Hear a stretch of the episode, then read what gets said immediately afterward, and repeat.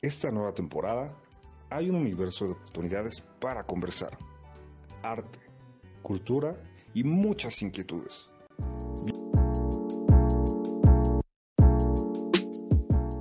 Hola mis queridos amigos, esto es Arte, Cultura y otras inquietudes y es la tercera parte, o sea, el broche de oro de una emisión especial que hemos llevado a cabo con, ustedes, con Chris, que transmite el podcast de Sexo Sano por Paola Costa Aquí los dejo y espero nos acompañen en esta y otras emisiones.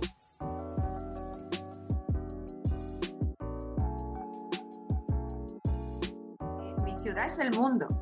yo estoy de acuerdo hago todo. Porque yo tengo dos ciudades aquí en México en particular, país, que me flipean, que me... Una no es la cosa más bonita del planeta, no lo es, ¿no? Pero siento un sentimiento cuando llego, tan fuerte, tan entrañable, que en cuanto de casa, bajando, de casa es como... Una, sonrisa de boca a boca. Eh, había regresado durante 20 años de una o dos veces al año.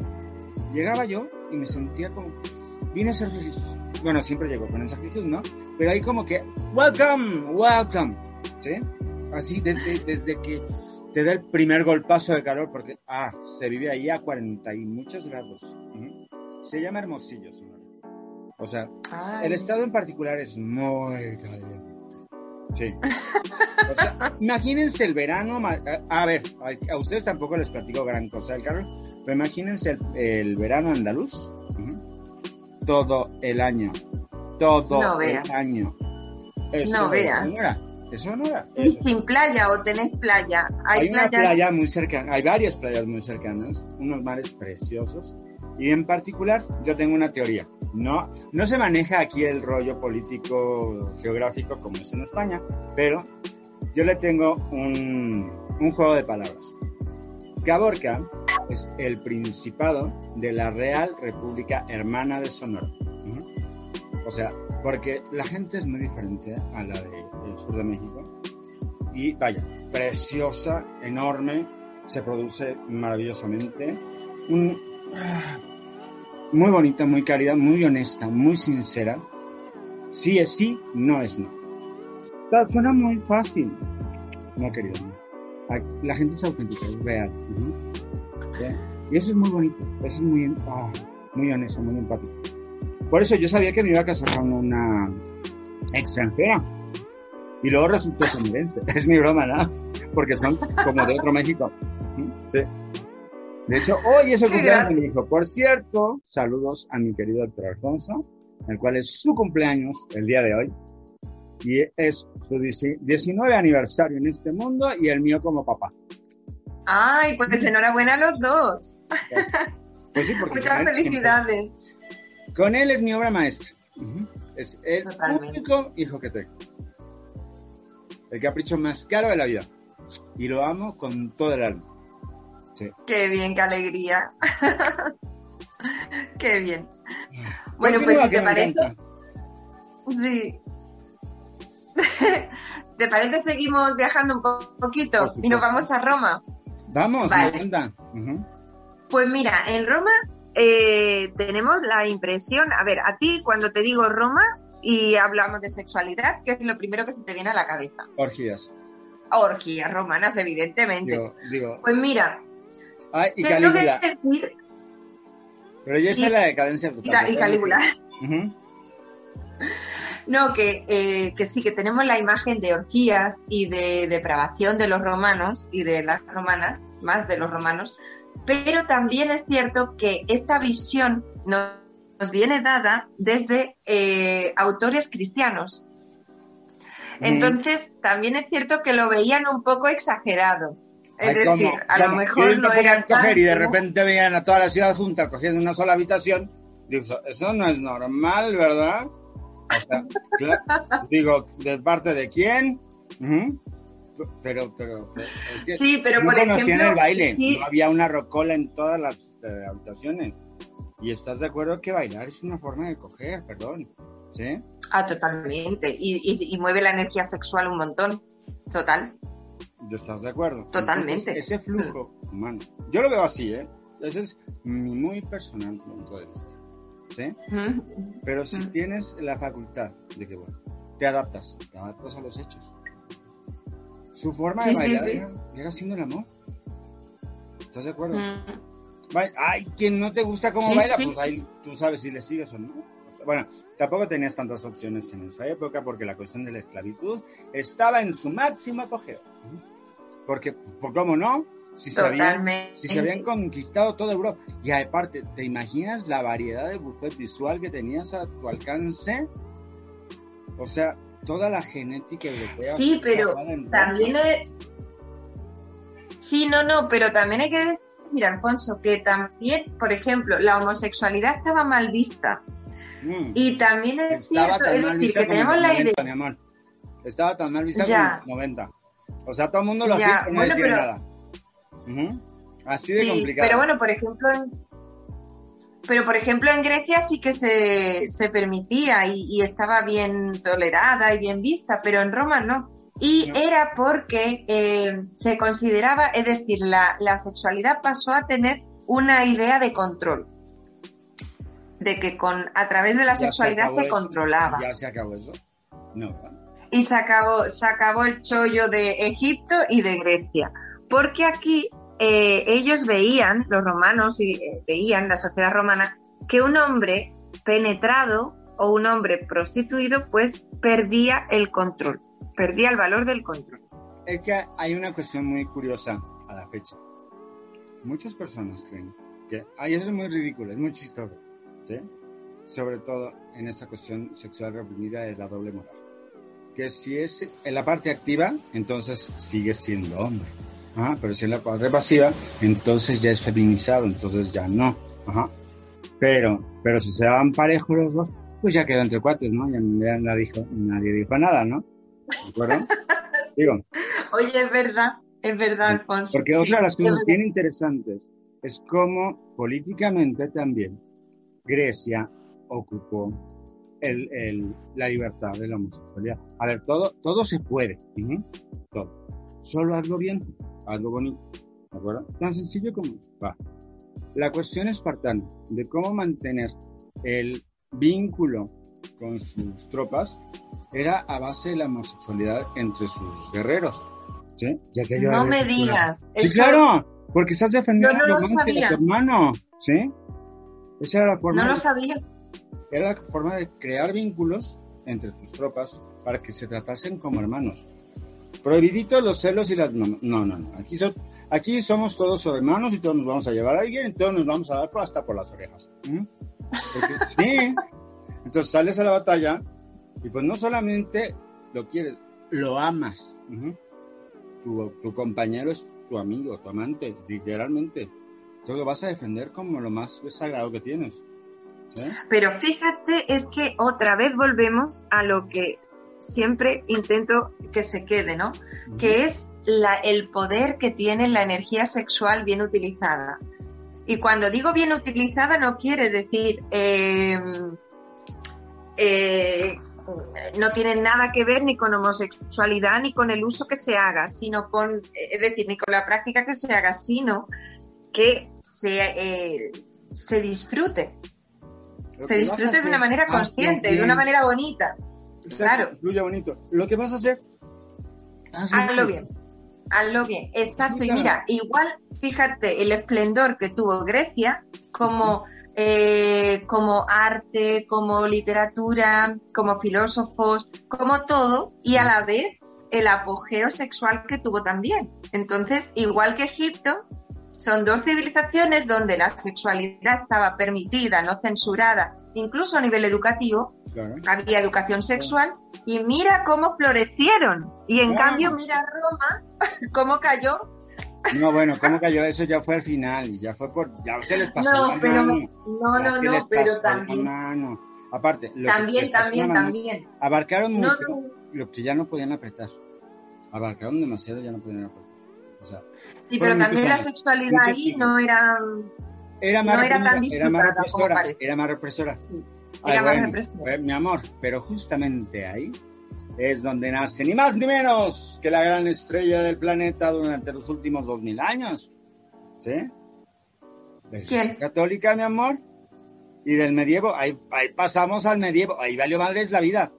O sea, perdóname que te diga, sí, o sea, cualquier, cualquier época represiva no se compara de ninguna manera a todos los siglos que vivió Europa y el mundo, eh, bueno, Europa, esclavizados en la cuestión medieval de la culpa, del pecado, de el gran Dios omnipotente, omnipresente y omnimetiche que estaba en todos los momentos de tu vida. ¿De acuerdo? Totalmente, tienes toda la razón, sí.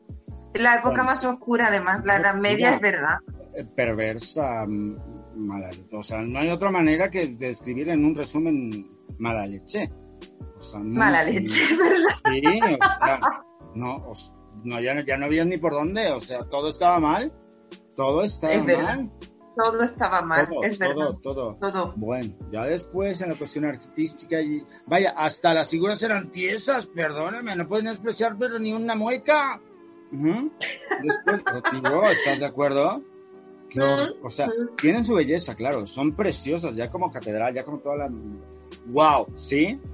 Pero el carácter estoico de la personalidad, ¡qué miedo! ¡Qué miedo! ¡Qué terror! Aparte, hostia, después de todos los esplendores de Grecia, de Roma, de, de- de Babilonia, de, ah, vete para adelante, lo que tú quieras, llegar a ese tope, tope cultural, este, humano, eh, ¿cómo se llama? Eh, intelectual, eh, con ese obscurantismo tan, tan represor, tan cruel, tan... Bah, así porque... es- Totalmente. Y eh, que, son y, y son aquí- varios siglos, ¿eh? Y fueron varios siglos. No, no es cualquier hostea. ¿eh? O sea, fueron, fueron bajita la mano cuatro siglos. ¿sí?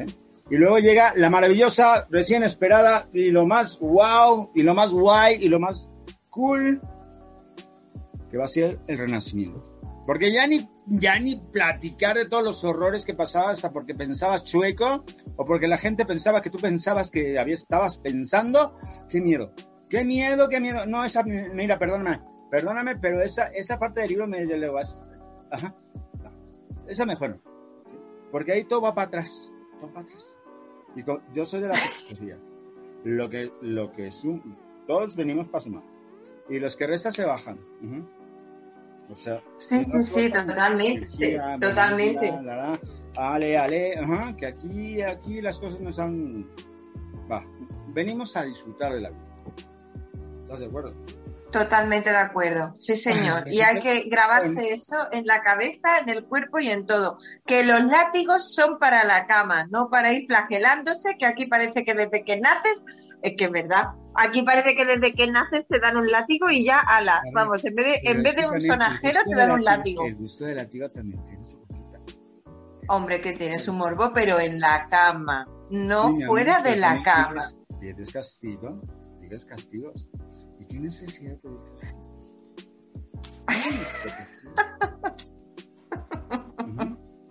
Necesito castigos. Yo me porto bien. Lo hago lo mejor que puedo, eso te lo digo. Eso te lo juro. Ajá. No, pero ahí, ahí el juego también da mucha vidilla, el juego Ah, no, claro con- que sí. del- No, el Bondas tiene su de los roles. Y tiene- El juego de los roles también. Porque Pero eso que, es que es delicioso. verdad. El bondage es delicioso. Sí. Que la época, la época, la época medieval es verdad que, que- que fue demasiado oscura, que repri- reprimió todo lo que habíamos avanzado. La mujer es un ser maligno, corrompedor del hombre, o sea, eh, vamos, nos estigmatiza. Ahí es cuando la castiga. bueno, ahí está mejor el papel de la femme fatale. O sea, Ah, Total. sí. Hombre. Mejor la femme fatale. Hombre, es que yo, es que, eh, es que para elegir roles, yo me quedo con la fan fatal, vamos. Yo para qué quiero ser la casta y pura, que no, que no se come nada, que va, que va, para nada, yo no quiero eso. Entonces, es mucho más divertido estar en el otro lado. De todos los lados posibles. Porque en la variedad Hombre. está el gusto. En la variedad está el gusto. Hay que, hay que brincar. Total. ¿eh? Que- Totalmente, totalmente. Ujú. Ya es qué necesidad. Había no tanto que disfrutar. Sí. Como un buen vino, por ejemplo.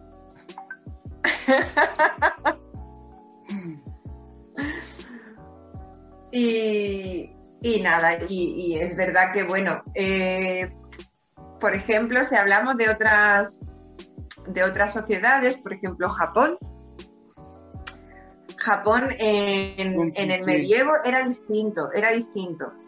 porque ahí, sí, en cambio ahí, por ejemplo, en la edad medieval eh, surge el, el, arte que se llama shunga, que son pues representaciones gráficas, son dibujos de escenas sexuales y ahí entra tanto heterosexuales, homosexuales, orgías, ahí entra todo. Sí, pero también la sociedad oriental japonesa es muy complicada, es muy complicada. Sí, lo es. No se puede entender de sopetón así de repente. Espérame, por, espérame, o sea, es brincar de una de un lado este filosófico es histórico, estético, cultural, este, gastronómico. Es todo. Literalmente el otro lado del mundo. O sea, el darnos la vuelta de, dura más horas que, que la que la que da el avión. No, no es cierto, no tanto. Pero sí es como asimilar que estamos viendo otra perspectiva de vida radicalmente opuesta y que no se van a tener contacto entre sí para bien o para mal, en su momento, hasta el siglo XVI, ¿sí? Con todos estos viajes justamente de España, que justamente partieron del puerto de Cádiz a hacer este, todo este recorrido alrededor del mundo y saber dónde estábamos parados. Hasta entonces, tuvimos conciencia de que, ¡ay, bingo! Hay alguien del otro lado, ¡hello! Bueno, el pretexto era encontrarlos de aquel lado que ya se conocían con una ruta corta. Sorpresa, se les atravesó una, una, pequeña isla que abarca todo un continente, ¿verdad? Entonces, todo este contacto, tanto cultural como estilístico, como religioso, como ra, ra, ra, ra, ra requiere, requiere concientizar esos puntos de vista porque siguen vigentes muchos de ellos en la, en la cultura oriental que no llegamos a entender y que para nosotros son la cosa más hilarante. Y que para ellos también las cuestiones nuestras tanto son más divertidas como son más decadentes. Depende del ojo donde lo, donde lo pongas. Claro. Y, de todo, y de todo también tenemos tanto razón como error. ¿De acuerdo? Hmm. Pero me encanta. A ver, aborda. Sí, porque es muy rico. Vamos a saber esos datos de la cultura oriental. No, ya está. Eh, no, no, no, no hay mucho más que comentar. Eh, no, lo que yo quería ya entrar en, cómo estamos ahora, porque si no se te va a hacer un, un... jalón, está bien. ¿Eh, ¿Qué? Brincarte tres siglos de un jalón está bien. Ah, porque la historia es un sub y baja bien interesante. Claro, es que no, ya hemos hablado de, la Edad Media que, que, vamos ahí. No, esa no la faltamos. No, ese libro mejor no quiero, porque puros horrores, puros horrores. Por eso, por eso. Y nada, y ahora mismo, eh, bueno, pues aunque parece que, bueno, tenemos también la época victoriana antes, que también tuvo tela. Me llama muy incómoda. Prefiero la Francia. Tuvo tela, tuvo tela. A ver, a ver, a ver, vamos aquí. Pausa. Cris, ¿A ti en qué época te hubiera gustado vivir en la cuestión sexual? A mí en Egipto. Egipto. ¿Cómo te ves tú en Egipto? Yo Cleopatra total. Total. Instalada en Cleopatra. Me encanta. Yo sí, Cleopatra total, vamos. Cleopatra es la fan, o sea, Cleopatra la superstar histórica, el símbolo de, la fan no, pero, pero te digo, Era una mujer sumamente inteligente. Ahí va, ahí va. Me veo así, me veo así porque eh, veo que ella eh, también fue juzgada eh, históricamente mal, ¿eh? Es decir, nos ha llegado la, imagen de, la fan fatal, seductora, que sedujo a Marco Antonio, a Julio César y tal, que por cierto tenían que estar súper buenos. Pero que, sí, pero que también es verdad que ella, yo creo que era una mujer muy culta, creó la Biblioteca de Alejandría, eh, hacía llegar la cultura a su pueblo. Entonces, para mí una persona así ya eh, es muy valiosa, es una persona que vibra alto. Muy, sí, entonces... Muy inteligente. Muy inteligente. No lo vamos sabia, a, y sabia No vamos a satanizar a Maquiavelo. Maquiavelo era un sabio. Maquiavelo era un sabio político. ¿sí? Maquiavelo. Yo le, ¿Sabes qué? Yo acá arriba, a la criatura que habita aquí dentro, le tengo apodado Maki. Mac. Maki. Ajá. Maquiavelo. Porque siempre está con, sus historias y está investigando. Otro de los personajes que ha sido malinterpretado, hasta la palabra es como maquiavélico. Eres maquiavélico. A ver, ¿qué realmente hizo Maquiavelo? Escribió un libro acerca de política, que la política que escribió Maquiavelo es la más perfecta porque hasta la fecha sigue funcionando. ¿Sí? el, cerebro humano tiene una cuestión que cuando casa A más B igual a C, digámoslo algebraicamente o de una manera diferente, es maquiavélico. No, no, no, no va por ahí. La cuestión es pensar, ¿de acuerdo? A eso es lo que voy con todas esas personalidades. Ah, porque aparte, perdón, que no te los dije. Resulta de que yo doy un curso que es Los grandes maestros y su vida amorosa. Ah, sí, eso no te lo conté. Entonces me encanta ahondar en la cuestión sexual de los personajes. Por metiche, sí. Sí soy un metiche. Soy este en esa novela roja de la, de la época, porque me da por investigar de esa área. Y me encanta, porque da un perfil más acercado de la persona realmente como era. ¿Sí? Claro, totalmente. si Rubens pintaba estas maravillas, es por algo. ¿sí? Y perdóname, Rubens en la historia es el primer pintor porno de la historia. O sea, digo, por favor, o sea, unos cuerpos que, oh, pero quédate tres horas ahí. por supuesto. No, por, no en balde iba a ser de los principales retratistas y las cosas más esplendorosas del, del barroco, que muchos de ellos guarda cierto o falso, no, claro que es cierto, el, el Museo del Prado que está, bueno, plagado de los placeres de Rubens. Obviamente. Y aparte, en esa época, Rubens estaba lo que era una colonia española en el norte de Europa. Entonces, vaya que había, había razones, ¿no? Y en esa época, ni más ni menos, Europa era la primera potencia a nivel mundial. Y eso le pese a quien le pese. ¿sí?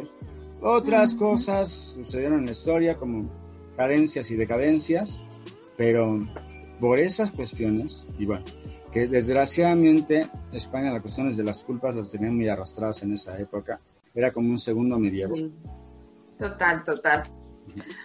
Y, nada, me apasiona, yo que se me apasiona el tema. Sí, lo que pasa es que aquí es ya eh, la una y media de la madrugada. Yo te corto aquí, mi amor. Tú tranquila. Te dejo en casa en buenas manos. Usted muy bien. ay, sí, por favor, déjame en buenas manos. Morfeo. Orfeo. Eros. Eros. se las dejo, ¿eh? Sí. Bueno, que muchísimas gracias, Alfonso. Un abrazo. Gracias, de verdad. Un abrazo muy grande. ¿Cómo va el lema de tu programa? ¿Cómo? Mira, me pueden encontrar en Instagram en Disfrutamos Juntes. Eh, la última letra antes de la S es una X, porque es una letra muy sensual, estarás de acuerdo conmigo. Entonces, con X de sexo. Entonces, ¿cómo va? Disfrutamos Juntes y también hay un canal de YouTube que acabo de empezar ahora, que si la gente se anima, ahí hay entrevistas y todo colgadas y están muy chulas también. se llama también Disfrutamos Juntes TV. A ver si se llama Antena Sex. A ver si no le doy miedo. Muchas gracias. No, no, no. Un día te hago una entrevista. Chao. Un abrazo muy grande, Alfonso. Gracias. Chao. Chao. Bye. Pues espero les haya gustado esta tercera parte que actúa como un cierre de oro para esta emisión que se hizo en especial con Chris de Sexo Sano que transmite desde, Málaga, España y forma parte del equipo de Paola Costa. Espero nos sigan en todos nuestros podcasts que tenemos para ustedes. Y este es el inquieto Alfonso Villarreal que siempre quiere y tiene más. Esta es una producción de Paola Acosta Radio.